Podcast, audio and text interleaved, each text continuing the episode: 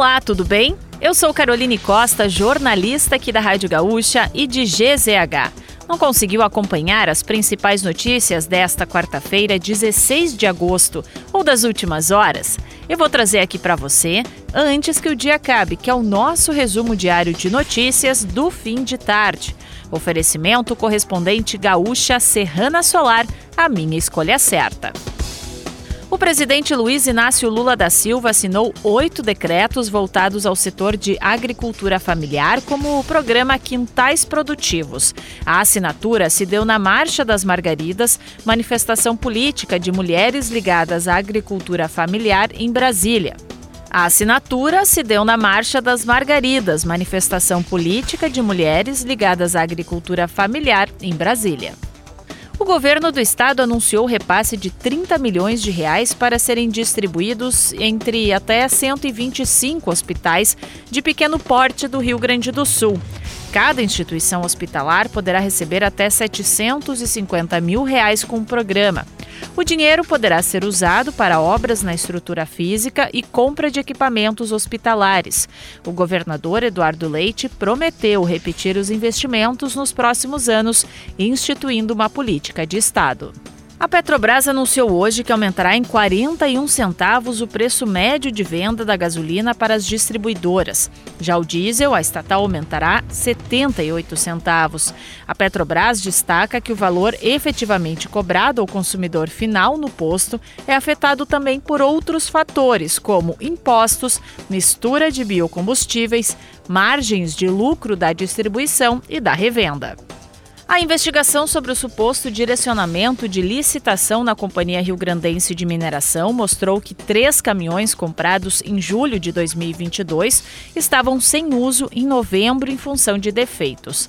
No mesmo mês, depois de receber denúncias anônimas sobre má gestão de dinheiro público pela companhia, uma auditoria especial da Auditoria Geral do Estado verificou a situação dos caminhões comprados pela CRM.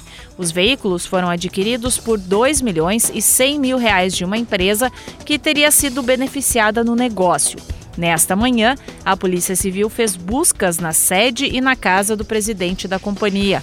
Um dos alvos dos mandados de busca e apreensão foi preso em flagrante por ter em casa armas e barras de ouro. Multas cobradas de empresas que administram rodovias com pedágios passarão a ser revertidas em obras para o próprio contrato. A Agência Nacional de Transportes Terrestres lançou um programa que pretende redirecionar aproximadamente um bilhão de reais para intervenções não previstas em estradas federais administradas pela iniciativa privada.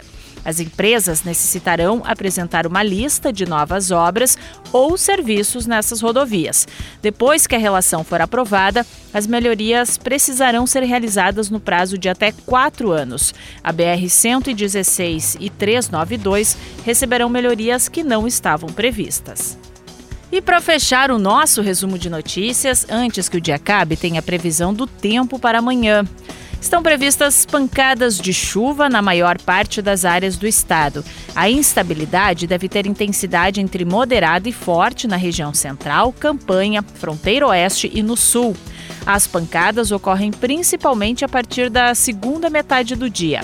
O tempo deve ficar firme, com sol entre nuvens ao longo do dia, apenas no noroeste e no norte. Já na região metropolitana, o tempo será instável com pancadas de chuva.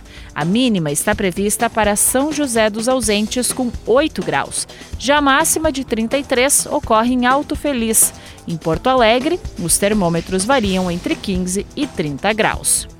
Se quiser saber mais sobre algum desses assuntos e muitos outros, além dos nossos colunistas, áudios, vídeos, é só acessar gzh.com.br ou o aplicativo de GZH.